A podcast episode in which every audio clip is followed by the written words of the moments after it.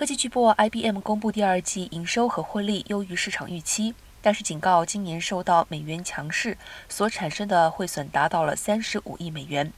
并调降二零二二年自由现金流预估，在科技支出减少的忧虑环伺之际。IBM 财报显示，大型电脑、资讯服务和云端服务业务依然稳健。